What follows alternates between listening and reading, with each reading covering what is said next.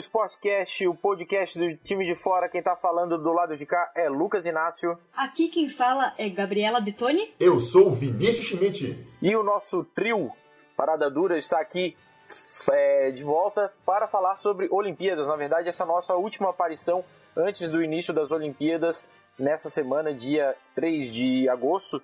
Já começam as Olimpíadas, aí temos a grande abertura olímpica, já com o esporte rolando e tudo mais. E vamos chegar para falar da nossa grande expectativa sobre o voleibol, que é o principal esporte coletivo do Brasil aí hoje em dia, né? Vemos de duas medalhas de ouro nas últimas Olimpíadas femininas e em 2004 também ganhamos uma de ouro com os homens, ou seja, é garantia de medalha total, ainda mais jogando em casa. Então, por isso, a gente vai chegar aí falando com tudo, um defendendo, o outro levantando o outro cortando, para fazer aí a nossa tríade, né? E falar sobre o voleibol nas Olimpíadas, mas depois dos recados. Recadinhos!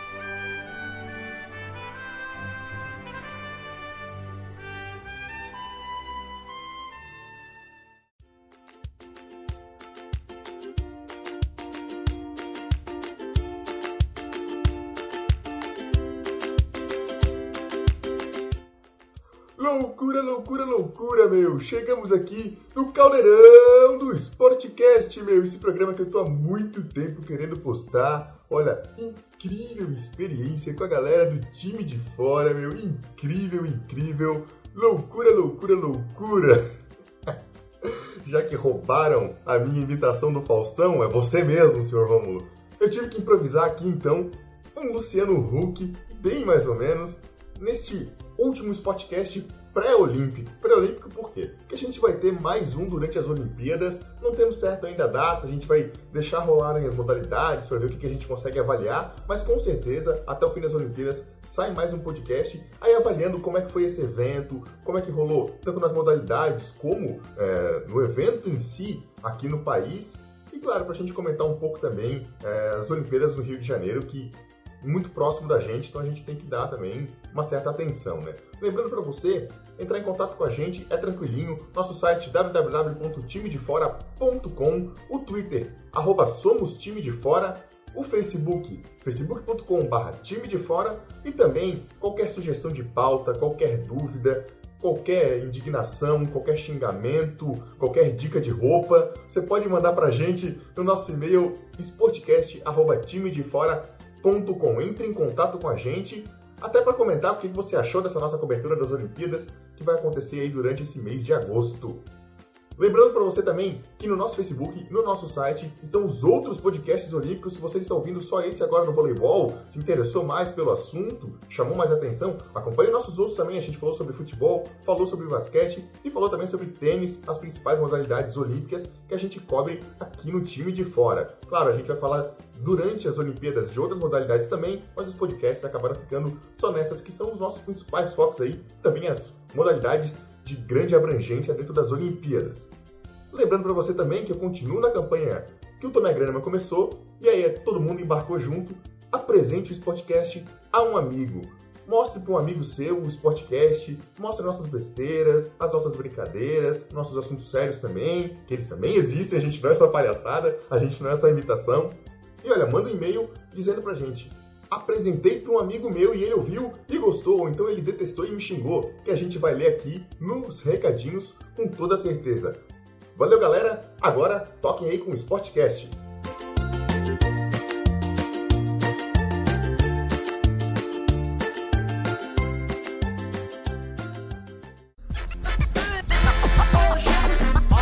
Vamos então começar falando pelo sexo frágil, é claro, o masculino.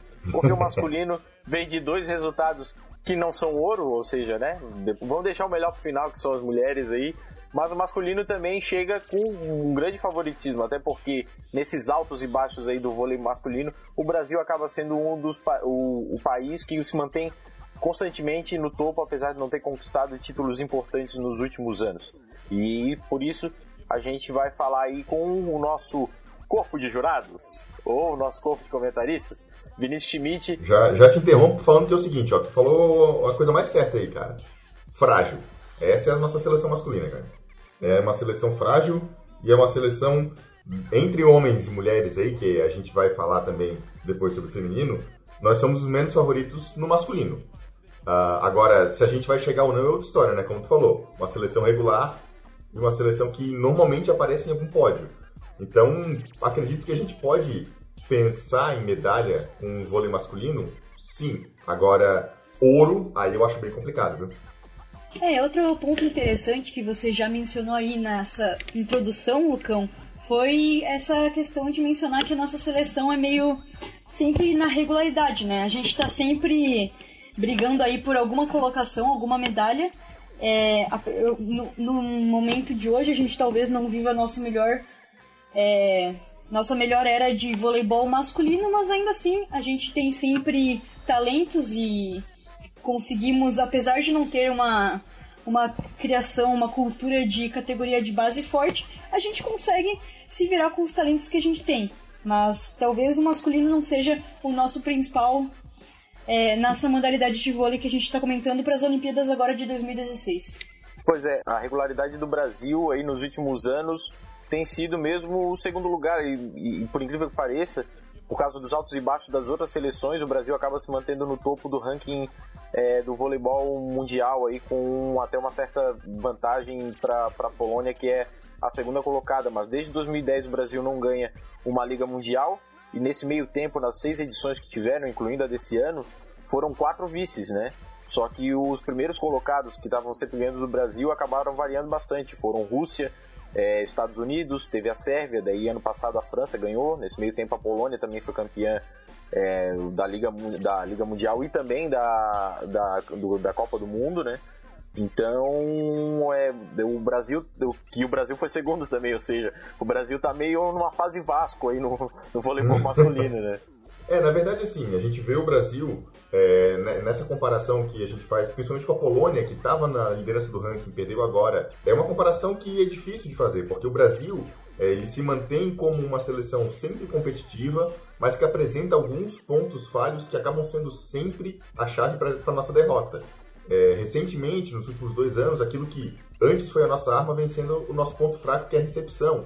A parte de recepção de saque, de defesa, vem falhando um pouco e os outros times vêm se aproveitando disso. Então, quando a gente vê a Polônia vence, a Rússia vence, os Estados Unidos vence, normalmente é em cima disso. Só que quando essas seleções se enfrentam, aí são outros pontos que entram em conflito e aí um perde, um ganha e não consegue manter uma regularidade. O Brasil mantém essa regularidade, mas nos momentos chaves acaba que essa recepção, essa defesa, vem sendo aí nos últimos, posso falar nos últimos dois, três anos, o nosso principal ponto fraco. Assim.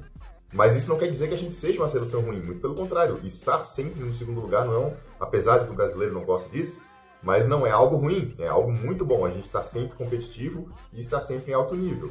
Agora, tira um pouco do nosso favoritismo, né? Querendo ou não. Porque parece que a nossa seleção chega no, no, na hora H e não quer ganhar, ou não consegue ganhar ou não tem armas para ganhar. Então, tira um pouco do peso de a gente cravar que o Brasil vai ser ouro, como a gente fazia há uns tempos atrás. Como a gente fez em 2008, que a gente cravava que o Brasil ia ser campeão no vôlei e acabou não sendo. E em 2012 também dava de tentar cravar que o Brasil seria ouro, que a gente era favorito. A gente chega nessa Olimpíada sem nenhum favoritismo.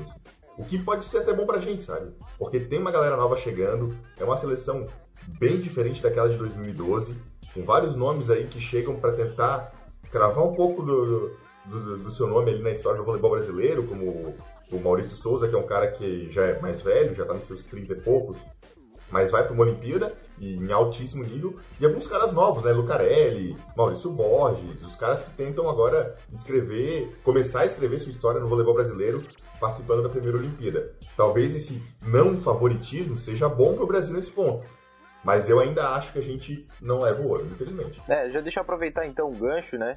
Você tava falando aí de pessoas aí que tentam escrever o, o nome no voleibol brasileiro, né? Incluindo o Serginho Líbero, que quase não tem história também no nosso voleibol. É, vai, vai pra trigésima Olimpíada dele, né? Eu vou aproveitar aí que tu falou, citou alguns nomes e vou citar aí todos os convocados que estão nesse grupo da seleção brasileira. Lembrando que o Murilo foi cortado, né? Por causa da, da contusão. Uma, inclusive teve até um texto da, da Jaque, esposa dele, que joga pela seleção feminina bem emocionante aí, mas enfim, por causa da, das contusões. Também tem um texto meu sobre a convocação, é, vai estar ali no, no, no, post também. é verdade, teve também uma baita análise do Vini, tanto da masculina quanto, do masculino quanto da feminina. Mas enfim, ó, a seleção brasileira vem com Lucarelli, Lipe, Maurício Borges e Douglas Souza nas pontas. Dos centrais são Maurício Souza, o Éder e eu, o Lucão que não sou eu, mas é meu homônimo, né? Eu vou, pra poder Já, já vai se juntar, né? Eu, eu vou Daqui a tá pouco lá, vai se juntar a seleção. É, eu vou estar tá lá, mas não em quadras, né? aí temos os opostos, são o Wallace e o Evandro. Os levantadores são o Bruninho e o William. E o Serginho, já citado como líbero dessa seleção aí, chegando com 42 anos, é isso, né? É. 42 anos. 42 e contando. E vai estar em 2020 com 46. é o fofão versão masculina. É. Mas enfim. É, na verdade, sim, deve ser a última Olimpíada do Serginho, né? Bom, o Serginho que tá aí com todos os méritos, né? Claro, a última Olimpíada dele também tem toda uma questão é, de dar mérito, da, da, dar crédito pro cara que mudou a posição de líbero no voleibol e é o maior líbero da história do voleibol mundial. É, mas ele tá ali também com todos os seus méritos, porque o Thiago Brenner acabou não fazendo é, uma Liga Mundial tão boa, ele foi testado algumas vezes ali, é, chegou até a jogar na final, mas o Serginho é o cara da posição e muito bom que ele esteja ali, porque ele passa realmente uma segurança muito, muito boa. Como eu falei, para uma seleção que tem pouco potencial de recepção. Maurício Borges é um cara que falhou muito nessa posição, é, como ponteiro passador ali, né? E durante a Liga Mundial, o Lucarelli é um cara que faz isso, mas não tão bem. Então a gente acaba sofrendo um pouco. É o ponto fraco, tá? Meu texto, o texto vai estar ali no, no, no post. O nosso ponto fraco é esse, é a recepção. Agora, a gente tem um potencial de ataque absurdo. A gente tem Lucarelli e a gente tem o Wallace, que são os dois melhores atacantes atualmente no voleibol mundial. Então, realmente, é uma seleção de vamos com tudo, assim, sabe? Tudo pra, pra cima, poder de ataque e a defesa a gente tenta se, se grudar aqui como der. Bota um lip de vez em quando ali para receber e tal. Mas é uma seleção muito legal porque tem muita gente nova ainda. Muita gente que pode. É, provavelmente vão aparecer em 2020, né? O Lucarelli, o Wallace deve aparecer, Maurício Borges, o Douglas Souza, que é um garoto ainda, e com certeza vai estar lá, o William, enfim, Bruninho. Uma seleção, o Bernardinho pensando muito também em 2020.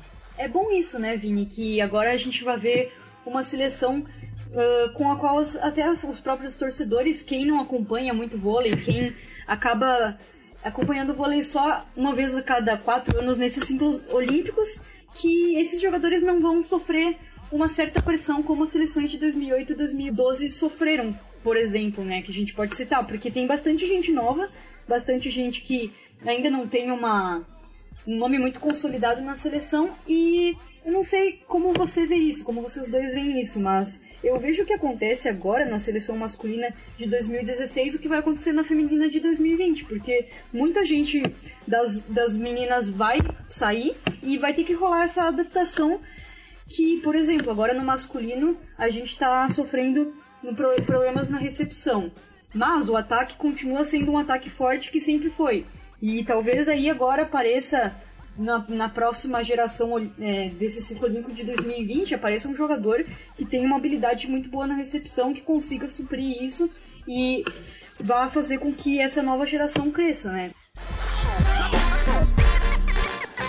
Bateu Giba, defesa lá atrás, a bola deixada, acabou!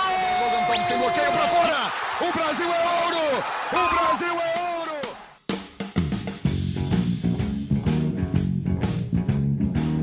Bom de falar da, do nosso voleibol, do voleibol brasileiro, tanto no masculino quanto no feminino, é que a gente sempre consegue manter uma, gera, uma geração boa de, de atletas, jogadores com qualidade técnica a nível é, de alto rendimento mundial, dos melhores do mundo, e a gente sempre consegue competir, né? Isso é uma coisa legal. A gente tem agora jogadores novos que vão aparecer novamente depois. Talvez a gente não, não seja digamos assim, se a gente for apostar em algum voleibol, se for masculino ou feminino, provavelmente a gente vai apostar no feminino, mas são jogadores que em 2020 estão aí aparecendo.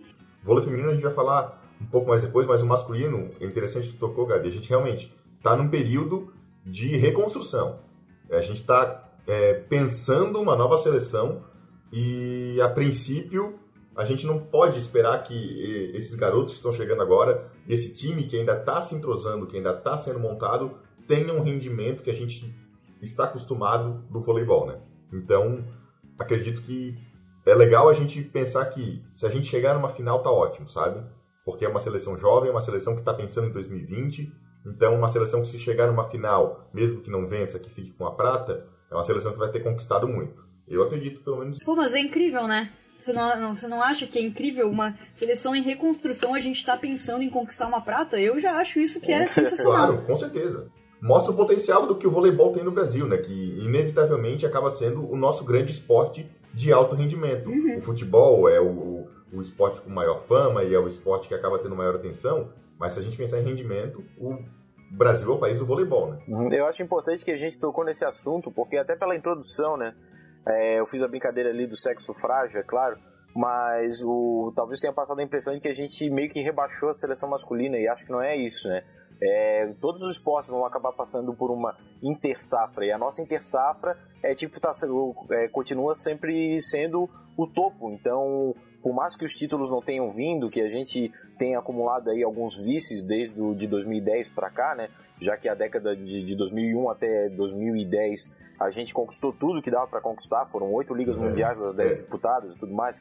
Então talvez o, o, público brasileiro que não acompanhe tão, tão de perto o vôlei esteja mal acostumado pela década passada que a gente viveu, mas o, o Brasil, tá, mesmo fazendo esse trabalho de transição, a gente tem um horizonte enorme, está sempre chegando e, e mesmo assim a gente se, se coloca sempre no topo, porque a gente está sempre ali mas não, tá, a gente não está perdendo sempre para a mesma seleção. Não, gente, as outras seleções estão são muito mais inconstantes do que a nossa. Então, eu acho que isso é uma coisa importante para a gente é, salientar e até mesmo colocar que, por mais que se Brasil aconteça do Brasil chegar numa final ou chegar numa semifinal e acabar perdendo, é, que os leigos vão chegar e apontar o dedo para essa seleção e falar: é, o Brasil perdeu de novo. Essa seleção masculina tenho saudade do Giba, tenho saudade de não sei quem. Não, que a gente exalte o trabalho que está sendo feito, porque né, o brasileiro às vezes tem essa de, de apontar o dedo. Gosta de conectar, né? É, gosta, gosta de conectar e muitas vezes num, num, esporte que ele não tem tanto conhecimento. Então, dentro do contexto, é, o, o, o topo do ranking mundial é uma, uma coisa tipo super significativa e como né, mata-mata decidido em um jogo, é bem capaz que a pressão de estar tá jogando em casa e tudo mais, em algum momento acabe pesando contra. E acho que é uma coisa mais normal do mundo. O negócio mesmo é o Brasil tentar desempenhar o máximo da técnica que tem, porque essa seleção, é, mesmo não tendo é, os jogadores mais fortes, os jogadores mais altos, consegue se manter no, no, topo do voleibol mundial, que eu acho que é uma coisa mais impressionante do, da capacidade de reinvenção do voleibol brasileiro. Né? É, só para você ter ideia, nessa questão de irregularidade dos adversários, como tu mencionou, a gente perdeu a final da Liga Mundial para a Sérvia, que nem na Olimpíada vai estar, tá, porque não se classificou. Então, é realmente um, um, uma, um vai e volta de adversários dentro da Liga Mundial e todos sempre batendo de frente com o Brasil. Isso aí está muito certo mesmo. Uhum, né? O Brasil oscila mas ainda oscila muito menos, né? Tipo, oscila lá para cima, né? É. A gente oscila lá em cima. É, perdemos para a Sérvia que não está classificada, mas fizemos uma baita semifinal contra a França, passando por cima do melhor jogador do mundo, que é o Ngapé, inclusive, né?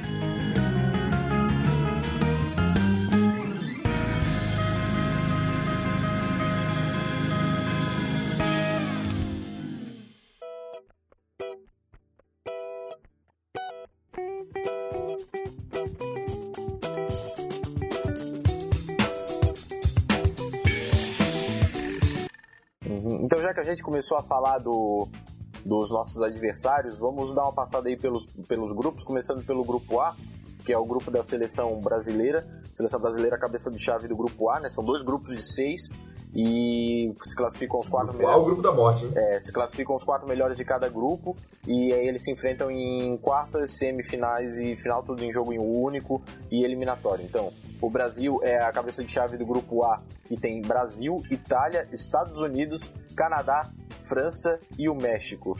Ai, ai, ai, como vão, como vão apoiar os mexicanos nesse grupo? Nossa. É, os canadenses também não vão ficar tão à frente assim, não. Apesar de que é um time é, que vem melhorando de rendimento no voleibol, eu digo que é o grupo da morte porque, claro, a gente sabe que os quatro classificados serão Brasil, Itália, Estados Unidos e França. Muito difícil fugir disso.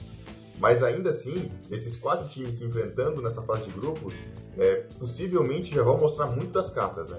Porque não é jogo fácil. Tem que vencer. Tem que vencer, tem que se colocar na melhor posição que consiga no grupo A para no grupo B, que a gente vai passar daqui a pouco, pegar um adversário mais tranquilo, porque o quarto colocado do grupo B provavelmente vai ser uma seleção muito abaixo das outras. Então, acaba sendo mais tranquilo tá no topo do grupo A. Então, eu tenho certeza que é, Brasil, Itália, Estados Unidos e França vão fazer de tudo para vencer todos os jogos e conseguir estar tá no topo desse grupo. Então, não é um grupo da morte de eliminação, mas é um grupo da morte de as grandes potências estão ali. E possivelmente o campeão da Olimpíada sai desse grupo aí. É, eu vejo como uma vantagem nossa que o Brasil vai enfrentar primeiro o México e o Canadá. Vai ser a seleção que vai enfrentar, digamos assim, as duas, as duas outras que não vão passar, então a gente já vai ter duas vitórias e alguém ali já vai ter perdido. Então a gente já vai ver quem vai ser, teoricamente, depois de duas partidas, a seleção mais complicada. Mas ali também a gente tem a Itália, que está em quarta atualmente no ranking mundial, Estados Unidos, Aí a gente depois a gente olha a França que tem um baita jogador, apesar de não estar tá tão bem colocada, tem um cara que carrega o time. Bom, como o Vini mencionou, o melhor caminho é passando em primeiro mesmo. Talvez a gente passe em segundo, não sei. Mas eu acredito que a gente consiga ali. Entre essas seleções a gente consegue umas. Acho que a gente perde só para uma, assim, se a gente perdeu. Eu vejo o Brasil passando. Ah, sofrendo, mas eu acredito que pode, possa passar em primeiro sim para essa segunda fase da competição. É, só ressaltando que na, na reta final da Liga Mundial agora, o Brasil enfrentou as três seleções aí que são candidatas às outras vagas do grupo, né?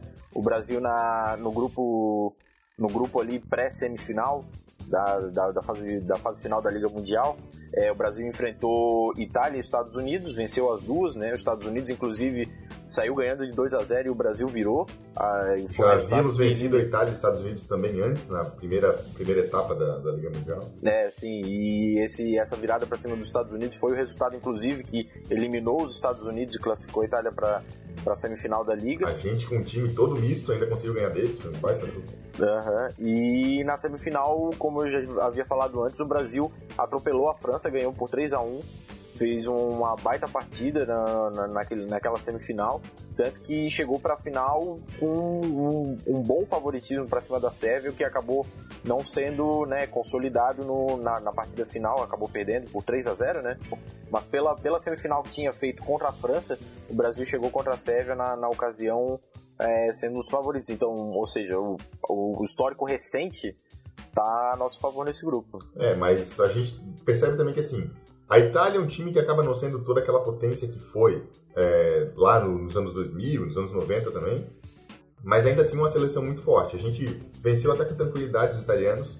Agora, os Estados Unidos não foram com força máxima para a Liga Mundial. Foram com a seleção completa, mas um corpo mole, aquele jogo mais ou menos, Estados Unidos ali, não forçando muito. Foi uma equipe que foi para a Liga Mundial para cumprir tabela, com foco total nas Olimpíadas. Então acredito que a gente vai ter um desafio aí muito maior frente aos Estados Unidos agora nas Olimpíadas do que a gente teve na Liga Mundial. A França não, a França foi com tudo e realmente a gente ganhou da França no talento. Então acredito que isso realmente seja um resultado muito positivo para a gente. Saber que a gente consegue ganhar tranquilamente da França, sendo que a gente perdeu é, lá na Liga Mundial do ano passado numa derrota que acabou é, chocando bastante, assim, porque era uma França que estava aparecendo e tudo. Hoje em dia já não é mais surpresa. Mas ainda assim, acredito que os Estados Unidos pode fazer um pouco mais de frente com a gente. Tô um pouco agado, se a gente perder, acho que é um jogo no máximo aí nesse grupo, a gente tem como passar em primeiro sim.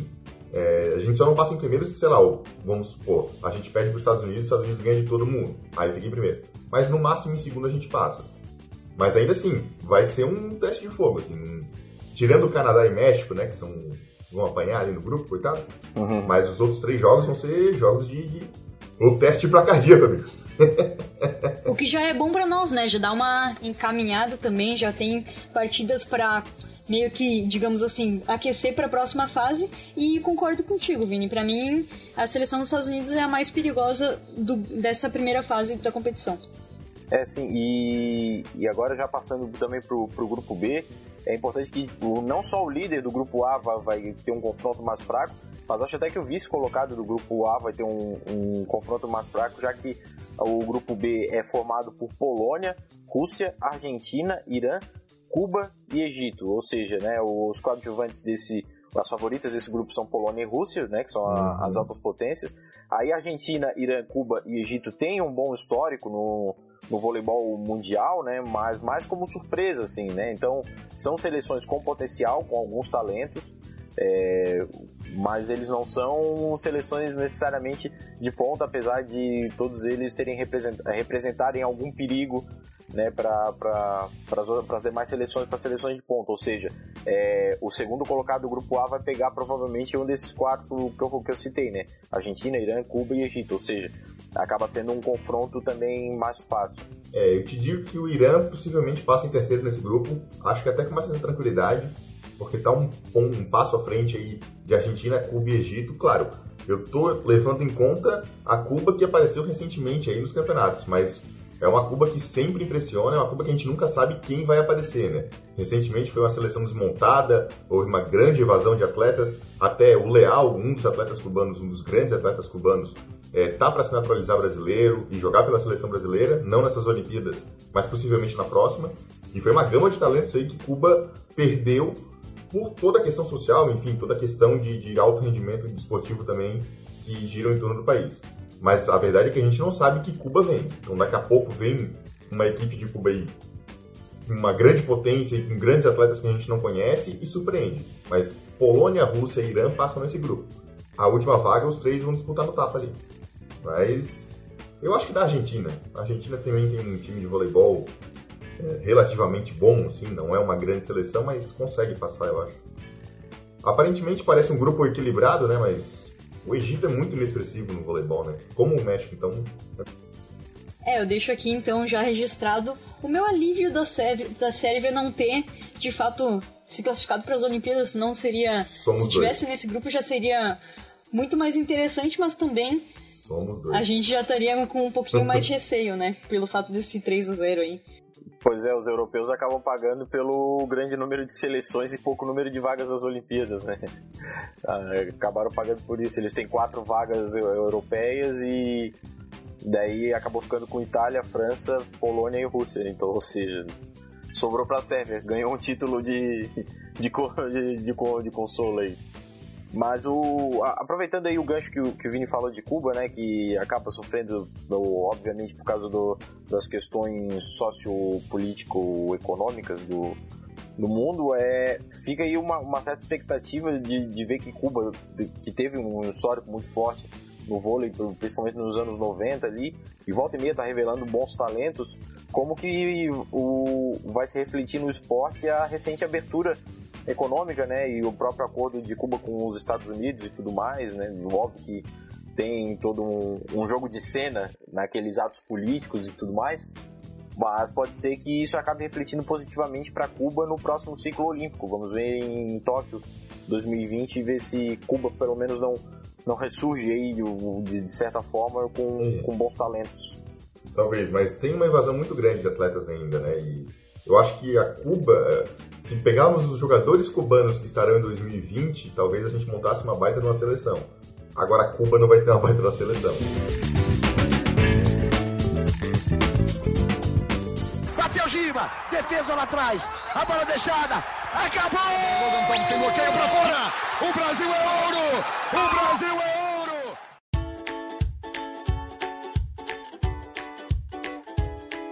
vamos dar uma última passada aí só para a gente firmar os nossos palpites. Do grupo A, qual vocês conseguem arriscar alguma ordem aí dos quatro classificados? Hum, vamos lá, Brasil, Estados Unidos, Itália e França. Eu tô com o Vini, ia falar a mesma coisa. Vocês acham que a França passa por último no grupo? Eu acho. Acho que a França pode ter umas dificuldades aí contra a Itália. E Estados Unidos eu acho que bate a França sim.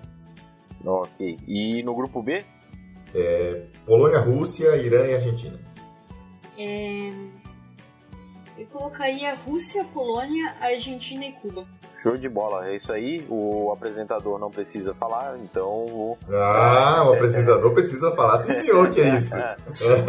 tá, beleza, então. Eu acho que passa Brasil, Estados Unidos, França e Itália no grupo A. E no grupo B eu acho que dá Rússia, Polônia, Argentina e Cuba. Não, Irã e Cuba, desculpa. A Argentina fica fora. é isso aí. A Argentina fica fora. Não, a Argentina fica fora. É, mas e saindo desses grupos, acredito que só pra gente fechar mesmo, a gente tem um grande favoritismo nos Estados Unidos aí. Acredito que é uma seleção que tem tudo para levar o ouro. Mas a Polônia também chega como uma seleção fortíssima para bater de frente. Apesar de não ter feito uma Liga Mundial com as pretensões que a Polônia tinha, sendo o país sede e tudo, jogando em casa, não conseguiu é, se dar tão bem na etapa final da Liga Mundial, mas ainda assim é uma seleção fortíssima que acredito que pode ter um quê de favoritismo também, é, de possivelmente chegar numa final. Claro, eu quero ver o Brasil na final, mas eu já adianto aqui para quem escuta o Sportcast, quem está ligado no time de fora, não se surpreenda se o Brasil não chegar na final. Isso não é nenhum desespero. Isso pode acontecer. É, agora, eu espero que o Brasil chegue na final. Mas ainda bota ali uma, um favoritismo de final para Estados Unidos e Polônia. É isso aí. É o, que, é o que a gente falou mesmo, né? De, nesse nível. E aí o, as inconstâncias do, do voleibol masculino com um nível muito alto e um grande número de seleções nesse alto escalão acaba ficando realmente difícil da gente prever o que vai acontecer ou não em, em jogos eliminatórios de mata-mata. Ou seja, pode ser que o Brasil tropece no meio do caminho, mas é. esperamos que não. Eu tô torcendo pro ouro e tô até de certa forma confiante. Eu acho que dessa vez vem, depois de duas pratas seguidas, acho que a gente volta a recuperar o ouro. É aquela velha história, quando vale só no mata-mata um jogo para se classificar, qualquer coisa pode acontecer, né? Qualquer coisa dentro da quadra pode acontecer. E nisso a gente, pelo menos, tem uma equipe técnica e uma galera com experiência suficiente dentro do Brasil para conseguir levantar a equipe nesses jogos, né? E contando com a torcida ainda, é, não, realmente, dá, dá de confiar. Eu só, só quero, né? Eu sou, eu sou pessimista, é, sim, sou pessimista é, e você é pessimista sempre, né? Então... é, então, o Murilo vai fazer falta. Vai fazer, oxi, oxi, vai.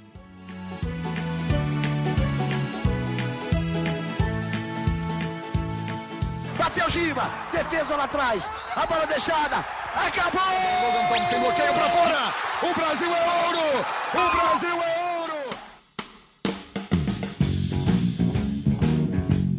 Então, agora vamos passar dos nossos atuais biprateados para as nossas atuais bidouradas, ou seja, vamos falar do voleibol feminino Brasil chegando como favoritaço, será?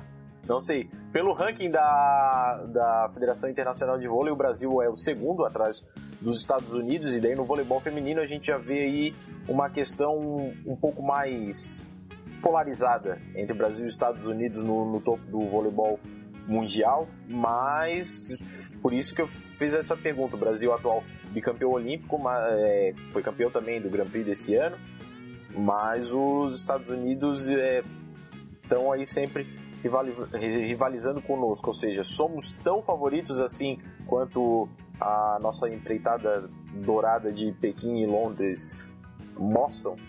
Olha, eu vou te falar que quando a gente pensa é, no, que, no que houve no Grand Prix, que a gente viu na seleção brasileira no Grand Prix, alguns altos e baixos, o Zé Roberto testando muita gente, girando muito o time, é, e ainda a gente ainda saiu campeão.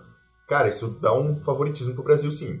A gente bateu os Estados Unidos na final, 3 sets a 1, num jogo que é, a gente teve uns tropeços, mas no geral a gente dominou a partida tranquilamente.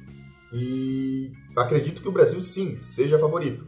Mas também, novamente, os Estados Unidos, como fez na Liga Mundial, também fez no Grand Prix. Não foi com todo aquele ímpeto, não foi com toda aquela força.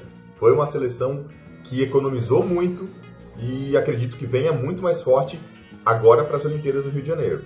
Mas ainda assim, eu permaneço com a minha opinião, que já escrevi um time de fora, já falei e falo aos quatro ventos. O Brasil leva mais um ouro. A gente tem todo o potencial para novamente dominar o voleibol mundial. A minha visão é pessoal sobre a seleção é, de vôlei feminina é que, eu não sei, eu vejo que em 2012 a gente tinha um, um time, eu acho que menos estruturado do que a gente tem hoje. Porque a gente teve esse tempo de 2012 para cá de evoluir, digamos assim, as jogadoras que agora entram com um papel mais importante que não foram titulares, por exemplo, é, por exemplo, a Natália. Eu vou usar a Natália como um exemplo aqui. Em 2008 a gente tinha uma baita seleção.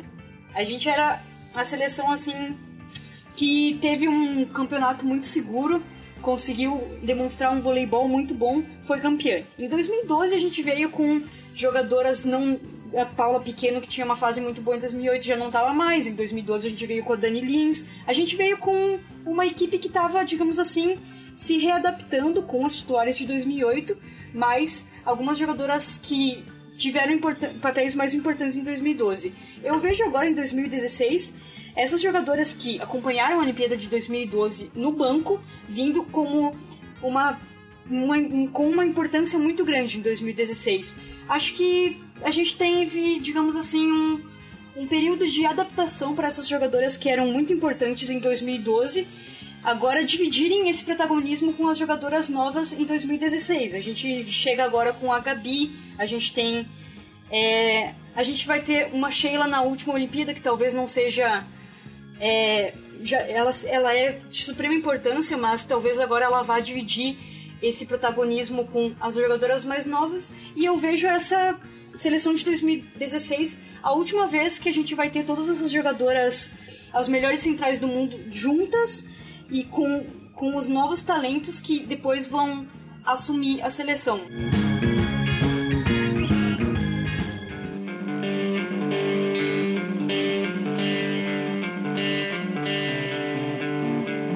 Ok, só para situar então os nossos ouvintes aí da, da seleção convocada, a seleção final que foi, nós temos aí no, no nosso time as levantadoras Dani Lise e Fabiola, as ponteiras são Natália, Fernanda Garay, Jaqueline e Gabi. As centrais são Fabiana, Thaisa, Jussiele e a Denísia. A oposta é a Sheila e a líbero é a Leia. Ou seja, o Brasil vem com uma artilharia pesada aí, nomes todos consolidados no, no, no, no voleibol mundial da, das nossas atacantes aí, né? Tem Natália, tem Fernanda Garay, tem Jaque, tem a Sheila, no meio de rede tem a Fabiana, a Thaisa, ou seja, o que não falta é pancada para cima das adversárias aí. É, a gente tem hoje, é, a Gabi falou muito bem isso, é, o melhor corpo de centrais é, do mundo, tranquilamente. Thaisa, Fabi, Jussiele e a Denísia batem qualquer seleção. E no feminino é, faz bastante diferença, né? Faz bastante diferença porque a gente vem jogando muito com as centrais. E é um estilo de jogo que acabou se instalando nessa seleção de uma maneira meio surpreendente até, porque a gente tem aí uma potência muito grande de ataque na Sheila, na Fegaray, uma potência de recepção muito boa na Jaque, a Natália com uma baita estrela que faz de tudo um pouco e é a grande jogadora dessa seleção atualmente. E aparentemente seria uma seleção muito voltada para as pontas, mas que as centrais brilharam demais principalmente nesse Grand Prix, e mostraram que acaba sendo a nossa referência e o nosso medidor de como a seleção vai bem ou não, é, o rendimento dessas atletas no meio de rede. Acredito que a gente tenha, então, a partir disso, um grande potencial de utilizar essas centrais e que talvez outras seleções não consigam acompanhar, porque não tenham um corpo tão forte de centrais, e a gente tem muitas opções também. A gente consegue jogar com a Fegaray e ter uma, um baita time de ataque, a gente consegue botar a Jaque e ter mais um pouco de defesa, a gente consegue botar a Gabi e ter um pouco mais de explosão. A gente tem muitas opções. É um time que realmente tem muita, muita gente para trocar ali e não à toa o Zé Roberto fez isso constantemente no Grand Prix, que é para justamente ver quem encaixa melhor e que opções ele tem para utilizar durante os jogos. Então a gente acaba sendo uma seleção que é, para quem está do outro lado, é difícil prever o que a gente vai fazer. É difícil a gente ler com precisão completa como que a seleção brasileira vai jogar. Claro, a gente tem um time titular mais ou menos definido, mas são muitas opções, assim. Eu acredito que é, a, o que a Gabi falou é muito coerente. A gente está num período de transição e uma transição feita de uma maneira muito talentosa pelo Zé Roberto, que é um cara que percebeu que precisava colocar algumas jovens atletas agora, dar casca para elas, dar um, ciclo olímpico para elas mas manter a galera que é veterana, né? Manter a Thaisa, manter a Sheila, manter a Jaque, que são pessoas que acabam, não só dentro de quadra, mas também nos bastidores, fazendo muita diferença, trazendo toda a experiência e trazendo toda a calma que essas jovens atletas precisam. Mas no fim, são essas jovens atletas que são a nossa chave aí, né? Principalmente a Natália, que foi melhor jogadora do Grand Prix e é hoje a nossa melhor jogadora, com toda certeza. Agora, vamos ver como que as outras seleções vão tentar lidar com esse estilo que a gente já mostrou Talvez isso não tenha sido tão legal, mas enfim, esse estilo que já apareceu nas nossas mãos aí no Grand Prix de um jogo muito focado nas centrais. Teve aí um mês, desde a final do Grand, Prix até agora as Olimpíadas, para a galera tentar estudar e tentar entender como parar esse estilo, porque é algo que ou nenhuma outra seleção no mundo vem fazendo e a gente faz com uma maestria completa. É, como o Nicolas falou em algum outro podcast aí, acho que do de basquete, todo esporte tem o seu cobertor curto, né? E, as defesas adversárias vão acabar tendo um cobertor curto contra esse poder de ataque da seleção brasileira. Mas o, a, a pergunta que eu tenho para fazer para vocês é qual que é o grande defeito, se é que tem algum defeito, mas qual que é o defeito desse time? O que, que as adversárias podem explorar ou o que, que o Brasil tem que aprimorar para poder chegar ainda melhor nessas Olimpíadas? Cara, segue o mesmo defeito que a nossa seleção masculina tem, né? A recepção do saque. Uhum. É, foi um ponto que acabou sendo utilizado pelos Estados Unidos na final do Grand Prix, que pegou a gente de surpresa, mas que a gente conseguiu corrigir simplesmente trocando a Fegaray pela Jaque. E a Jaque entrou no jogo, a recepção equilibrou, a Natália entrou no ritmo e a gente foi lá. Elas empataram um 7 a 1 a gente foi lá e fez 3 a 1 acabou o jogo, destruindo dali para frente. Então, é mais uma questão de ajustes que a seleção tem que fazer de vez em quando. Acaba sendo a recepção nosso ponto fraco, mas não é um ponto fraco que a gente não consiga corrigir, como é na seleção masculina, que é muito difícil de a gente é, encontrar um atleta ou um corpo de atletas ali para recepção que consiga se consolidar. No feminino, se a gente colocar já que a gente perde, perde um pouco no ataque, sim, mas a gente ganha na recepção e o ataque acaba se equilibrando por isso. Porque, enfim, voleibol, né, é fundamentos completos e não só individuais. Então, o ataque depende da recepção, o bloqueio depende do saque e tudo isso. Então, se a gente tem uma recepção melhor, nosso ataque acaba melhorando e a gente não sente tanto assim a perda do potencial da Fegaray, que ainda assim é uma baita atleta, deve ser a titular etc e tal. Mas a gente tem como corrigir esses defeitos. Então a gente tem defeitos, mas que é difícil de explorar, porque a gente consegue corrigir eles no meio do jogo e a gente consegue contornar eles, sabe? É, é muito. O ponto que o Vini citou de a gente ter muita opção é digamos assim, o trunfo dessa nossa seleção de agora. Porque se a gente não. A gente joga com as centrais. Nenhuma outra seleção no mundo joga com as centrais como principal opção. Beleza, mas se as nossas centrais não estiverem bem, a gente ainda tem opções no ataque com a Fegaray, com a Natália e com a própria Sheila. Então, é, a gente tem. E a gente tem o Zé Roberto, que tem um conhecimento muito bom de vôlei, que ele tem várias jogadoras boas e ele sabe o que ele precisa fazer ele conhece muito bem todas elas, então ele sabe exatamente o que, que ele tem que fazer quando a seleção não está bem. E além da nossa recepção, como o Vini muito bem já fez toda, é, já dissertou sobre, sobre todo o nosso problema de recepção, eu acredito que uma das nossas falhas, a, a gente tem um, uma oposta só que é a Sheila, que tem muita responsabilidade. Ela é, já foi, talvez, não sei se ela continua sendo, mas é, era é, é uma das maiores jogadoras e melhores jogadoras do mundo. É a maior jogadora Sheila... do mundo ainda, é. Pode falar que Então tá, o Vini, se o Vini acha que ela é a melhor Pode jogadora do mundo, quem sou eu para discordar? Mas a Sheila, apesar de, toda, de, de todo esse poder dela, de toda essa habilidade dela, ela trabalha sozinha como oposta. E eu vejo isso como um problema para nós, porque se a gente não tá bem com a Fegaray, a gente pode colocar a Jaque se a Natália não tá bem, a gente também consegue meio que acobertar, por ela tá agora aparecendo na seleção mais com essa titularidade dela. Mas a Sheila, se a gente tirar a Sheila, não sei direito o que a gente pode usar como solução. O Vini escreveu lá no, num texto ali pro time de fora. A gente pode passar a Denisia como uma das nossas centrais para fazer essa função da Sheila, mas não sei se. Não sei, para mim ainda peca um pouco nesse caso, porque a gente não tem ninguém que consiga substituir, substituir ela, e não sei se a gente tem alguém que, quando ela tiver num dia ruim, vai conseguir assumir a responsabilidade de fazer todo o trabalho que ela tem que fazer. Eu concordo contigo, Gabi. É, realmente é algo que falta nessa nossa seleção, uma oposta reserva, mas eu não considero isso tão ruim pela questão de que a gente, a gente teve isso no, na final do Grand Prix. Uma Sheila muito abaixo, uma Sheila que não estava virando bola, uma Sheila que estava com tempo de bola complicado, não estava em, em, sintonia com a Dani Lins. E ainda assim a gente conseguiu se manter em alto nível no ataque, porque a gente tinha a opção da Fegaray, porque a gente tinha a opção da Natália, porque a gente tinha o jogo com as centrais. Então, a sobrecarga no oposto que a gente está acostumado a ver no voleibol, essa nossa seleção não sofre, porque a gente tem muita opção de ataque. Que a Dani Lins é, merece todos os méritos aqui, porque vem fazendo isso com a maestria total. Ela consegue distribuir muito bem a bola, ela consegue sempre é, alimentar as jogadoras para que ninguém fique fora de ritmo e mantendo o nosso time sempre com quatro opções de ataque, independente de quem esteja na rede. E isso é algo muito importante dentro do voleibol. Na verdade, poucas seleções conseguem ter tantas é, opções de ataque, independentemente de onde esteja o, o, o giro do time. Então, acredito que isso não seja tão problemático, mas ainda assim concordo contigo, é um problema. A Denise não é oposta de ofício, a Gabi fez essa função no Grand Prix, entrando nas inversões, mas também não se encaixou muito bem. É uma atleta que acaba não tendo tanta, tanto recurso de ataque para fazer a função de oposta e pegar as bolas que são mais cabeludas ali, né? Bolas que são mais complicadas de virar. Mas ainda assim, acho que a gente consegue contornar é, caso a Sheila não esteja em bom nível.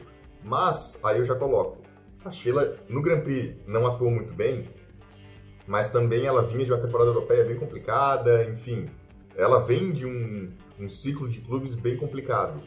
Ainda assim, acredito que a Sheila nas Olimpíadas vai estar no seu alto nível e por isso que eu digo, pode confirmar, eu pelo menos confirmo sem problema nenhum. É a maior atleta do mundo, sem dúvidas. Mas vamos ver se ela realmente vem nesse alto nível. Eu acredito que sim, acredito que ela esteja em alto nível depois desse período de treinamento, agora um mês junto da seleção, etc e tal. A Sheila deve vir melhor. Bateu Giba, defesa lá atrás, a bola deixada, acabou! Bloqueio para fora, o Brasil é ouro! O Brasil é ouro!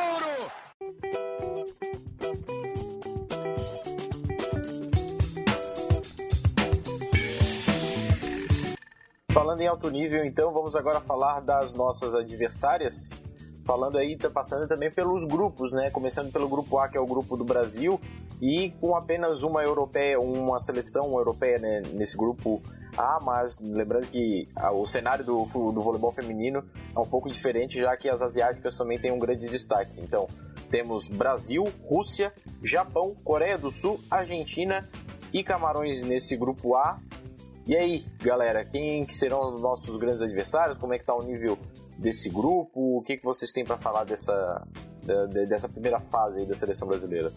É um grupo é, com algumas equipes aí que podem incomodar, viu? A Rússia sempre incomoda, a gente sempre tem embates épicos com a Rússia em Olimpíadas, Nossa. seja a fase que for, seja o ano que for, a Rússia sempre é uma adversária de altíssimo nível, mesmo com as atletas que se aposentaram recentemente, mesmo com a mudança de time, com novas atletas, com uma equipe jovem, a Rússia sempre é incomodação. O Japão também é uma equipe forte que talvez não vença um jogo da gente, mas pode vencer um jogo de outros aí. E pode figurar, acredito que vá figurar, entre as equipes classificadas no grupo A. É, agora, tirando isso, é, Coreia do Sul, Argentina e Camarões vão, vão se estapear para ver quem passa ali também. É, acaba não, acabam não sendo seleções de muita expressão. No fundo é isso, cara. É todo mundo esperando para ver Brasil e Rússia. é, já dá para já anota aí o nosso ouvinte, dia 14 de agosto, às 22 horas e 35 minutos, às 10 horas da noite, com 35 minutos, Brasil e Rússia, uma reprise daquela. Espero que não seja uma reprise daquelas quartas de final, na verdade, de 2012. É, esperamos. Porque hoje eu assisto bem tranquila, mas naquele dia eu tava assistindo, eu acho que eu quase Nossa. tive um infarto. Ah, com certeza. O Vini já falou, vai ser o jogo mais interessante pra gente assistir. É, ali, o Japão é uma equipe também interessante, mas não sei. Já, já olhando aqui por cima, eu acredito que eu vejo a, os jogos do grupo B como jogos mais interessantes. Acredito que a gente passa tranquilamente, é, salvo é, esse jogo contra a Rússia, mas acredito que a gente passa assim em primeiro lugar desse grupo A. Mas eu, eu vejo a, o grupo B das Olimpíadas como um, um grupo mais competitivo, acredito. É um grupo bem Não mais sei se você vê assim, Vini. Tá certo, então. E agora vamos falar do grupo B, encabeçado por Estados Unidos. Temos na sequência China, Sérvia, Itália, Holanda e Porto Rico.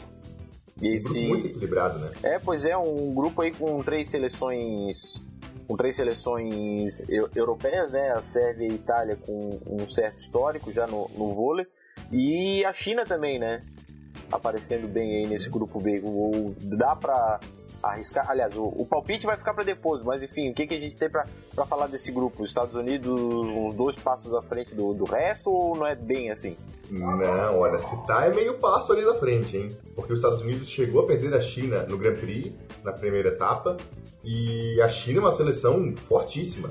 É, eu ia comentar no Japão, preferi deixar agora para falar na China, mas essa escola do voleibol asiático é uma escola muito interessante, de muita defesa, de muito volume de jogo, de muita solidez na recepção e que não ataca tanto, não tem tanta potência, não são atletas tão fisicamente desenvolvidas, mas atletas muito inteligentes e muito ágeis. E acaba sendo um time muito chato de enfrentar, porque a bola simplesmente não cai do lado, seja de China, seja de Japão e até mesmo da Coreia do Sul. Então, a China é quem consolidou melhor e quem apresenta hoje o melhor voleibol nesse estilo defensivo e bate muito de frente com seleções que apostam no saque muito forte e que apostam nas pontas para o ataque, como é a questão dos Estados Unidos. É, os Estados Unidos joga exatamente nesse estilo, saque e ponteiras ou oposta muito fortes no ataque. E a China consegue encaixar um jogo muito bom contra os Estados Unidos, são sempre duelos maravilhosos e no Grand Prix, essa vitória da China foi por, também por 3 sets a 1. Como a gente bateu os Estados Unidos na final do Grand Prix, elas bateram na primeira etapa. E foi muito interessante porque foi um resultado até surpreendente, assim. E mostrou a potência, a força que a China tem. Acredito que se os Estados Unidos está à frente é meio passo. Se não está aparelho com a China, vai ser um grupo interessantíssimo de ver, porque a Sérvia é uma seleção que tem a sua potência, é muitos altos e baixos, muito irregular a Sérvia, mas ainda assim uma seleção que tem a sua força. A Itália sempre a Itália, é, história do voleibol sempre vai ter. A Holanda é um time que cresceu recentemente muito, como é Porto Rico também. Acaba sendo um grupo bem difícil de prever realmente quem que vai passar. Além de China e Estados Unidos, claro, esses dois passam com certeza, né? Mas China e Estados Unidos ali vai ser também outro jogo lindo de ver. E você, ouvinte, que vai assistir o jogo no dia 14 de agosto, às 10h30 da seleção brasileira contra a Rússia, que a gente mencionou que vai ser um baita jogo, você pode ligar a sua televisão um pouco mais cedo, às 5 da tarde, porque Estados Unidos e China vai ser nesse mesmo dia. Então a gente vai ter um dia de jogão. Vai ser bem interessante. Domingão, hein? Nossa, vai Domingão ser uma de jogo. Que delícia, hein? Vou, vou falar um negócio pra vocês. Eu chego no Rio de Janeiro nesse dia. Olha só, hein? Tu vai assistir algum jogo desses? É, então, eu não tenho, eu não tenho ingresso pra nenhum desses, mas a gente vai lá dar uma corigada na frente do, do Maracanãzinho lá, né? Quem sabe, Ah, né? eu Pra iria pro hotel assistir o jogo. É, pra ver se a gente não, não consegue alguma coisa, sem cambista, obviamente, mas se estiver dando mole algum ingresso por lá, ou num, num preço viável para jornalistas, né? Opa, Aí- aí já complica muito. Aí, aí já, come- já começa, já começa a ficar complicado. Talvez o jogo das 10 da manhã, pra que acaba no bolso do jornalista, não dá pra pedir muita coisa. Esse é o grupo que talvez cada partida seja uma partida decisiva para as seleções. Não sei se você vê desse jeito, Vini, porque eu não sei se, um, se vai lá e a Holanda consegue surpreender a China, a gente vai ter toda uma, uma, uma visão diferente depois. Porque todas as seleções elas têm mais do que no grupo A, elas têm capacidade de conseguir uma vitória, uma surpresa, digamos assim, para cima das outras. Não sei se você vê assim. Por isso que eu mencionei que talvez vai ser mais interessante assistir esse torneio feminino por parte da, do grupo B, por enquanto, pelo menos, né? Do que, do que o, do- o grupo A. Não, eu concordo contigo, Gabi. Realmente, é um grupo que qualquer jogo pode, pode ser um tropeço aí, pode tirar uma seleção de primeiro para terceiro lugar ou de terceiro lugar para desclassificado.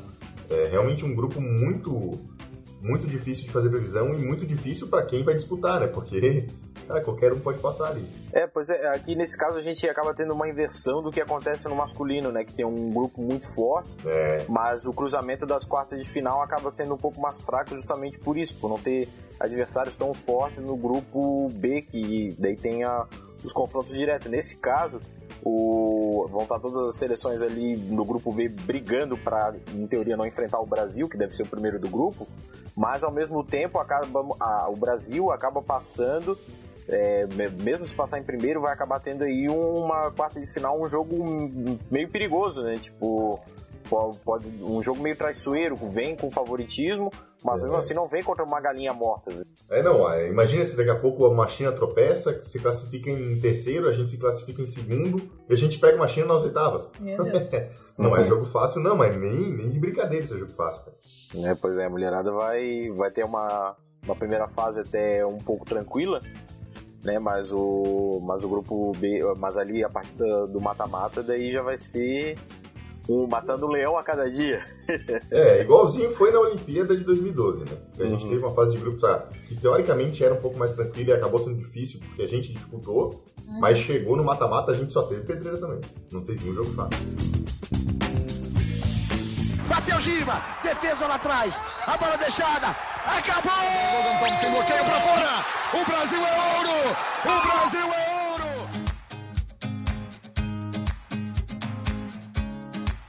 Enfim, vou pedir para vocês aí a ordem dos grupos, então. Como é que vocês acham que vai ser primeiro o grupo A? Grupo A é Brasil, Rússia, Japão e. rapaz. Aí Coreia do Sul. Que nem tá na minha tabela aqui, minha tabela já tá assim. já tá assim classificação. E tu, Gabi? É, o Japão vai passar em, em terceiro. A gente não tem mais. É... Acho que a Argentina passa.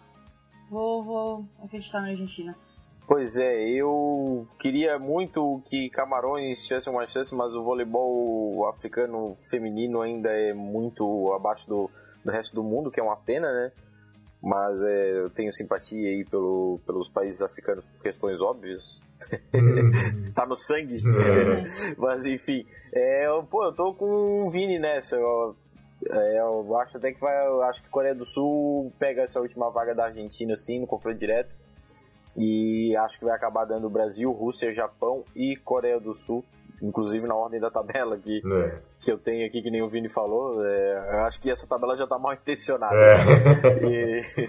E, e no grupo B, então, que temos aí Estados Unidos, China, Sérvia, Itália, Holanda e Porto Rico. Hum. Como, é, como é que vai ficar a ordem? Vai ficar, para mim a ordem vai ficar China, Estados Unidos, Itália e Holanda. Gabi? Eu já ia fazer uma, uma um, um palpite muito, difer muito diferente do seu. Eu ia colocar Estados Unidos, Itália, Holanda e China. China em último, em quarto? E aí a gente vai ter China e Brasil nas quartas de final, que vai ser uma baita quarta de final, como Olha. foi em 2012. Se a China passar em quarto, olha. Ó, oh, louco. Eu espero que não aconteça, mas não sei. É, eu tô colocando, então vou mudar a ordem desse grupo aí também. Eu vou colocar Estados Unidos, China, e daí eu acho que passa a Sérvia e a Holanda. Eu acho que a Itália fica de fora. É possível também. Não vou. Cara, tudo é possível nesse grupo aí. É, pois é. Eu tô, tô, tô sendo ousado aí. O placar, moleque.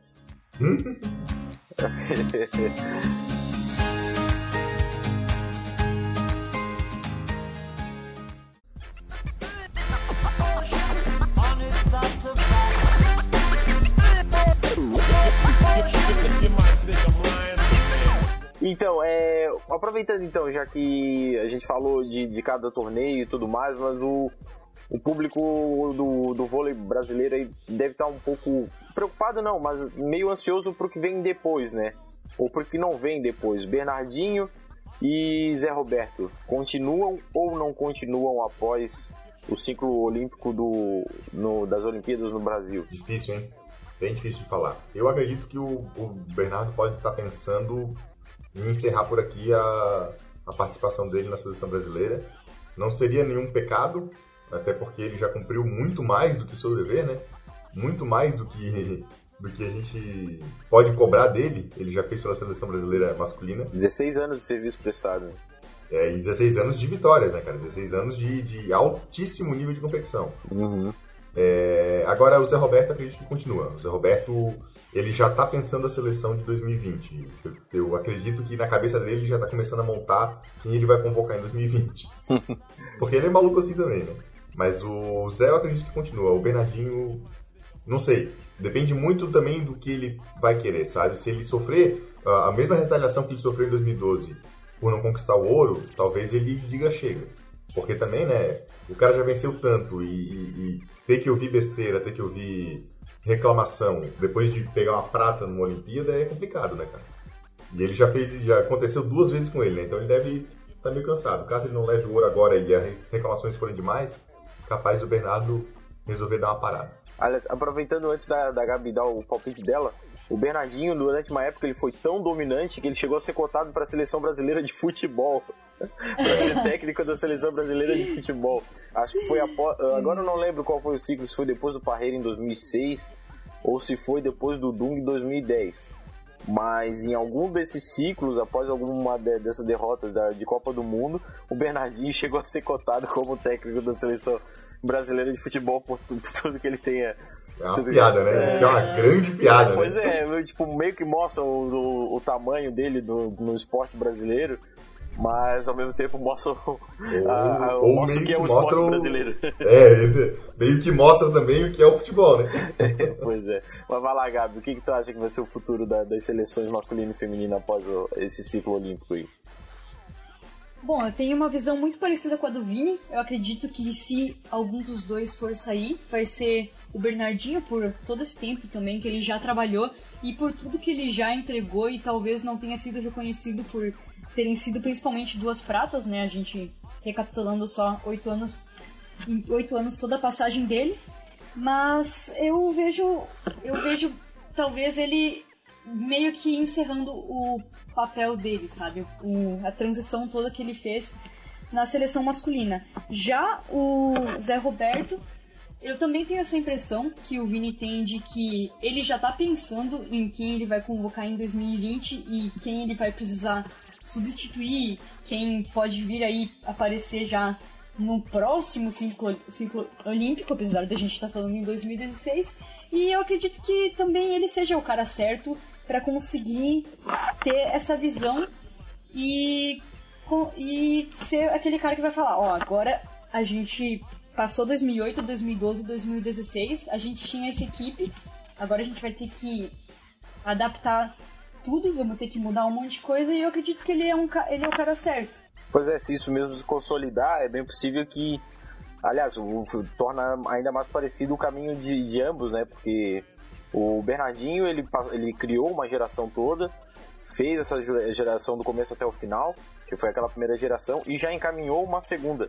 Se por algum acaso o Zé Roberto ter mais um ciclo olímpico, vai ser mais ou menos a mesma história, né? Ele encaminhou toda uma geração feminina que foi super campeã e já estaria encaminhando para o próximo ciclo olímpico no, em Tóquio 2020 uma, uma nova geração aí da, da, da seleção de vôlei. Vamos ver como é que fica a questão aí. Eu já comparei isso dentro do, do time de fora também, com a trajetória atual do Zé Roberto, parece muito a trajetória do Bernardinho lá no começo dos anos 2000. Como agora ele começa a traçar um, um, um plano aparentemente muito próximo do que o Bernardinho traçou lá atrás. Assim, não só em questão dessas conquistas e, e dessa forma de lidar com a seleção, mas também na mudança de estilo, na inovação dentro do voleibol. Realmente são carreiras aí. E também são carreiras parecidas porque são dois gênios do voleibol, né, cara?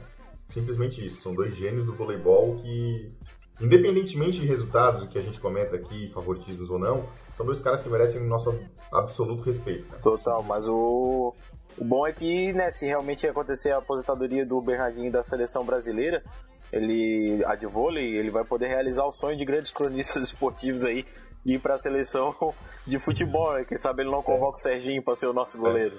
Ou daqui a pouco eles trazem o Tite pro vôlei, né? Vai fala muito, fala muito.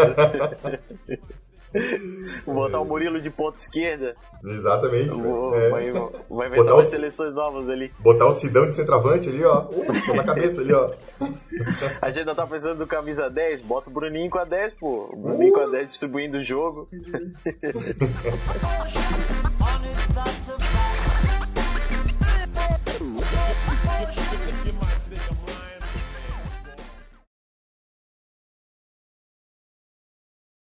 Mas enfim, é isso aí. Então falamos do voleibol masculino, falamos do voleibol feminino. E agora vôlei de praia. E... Não.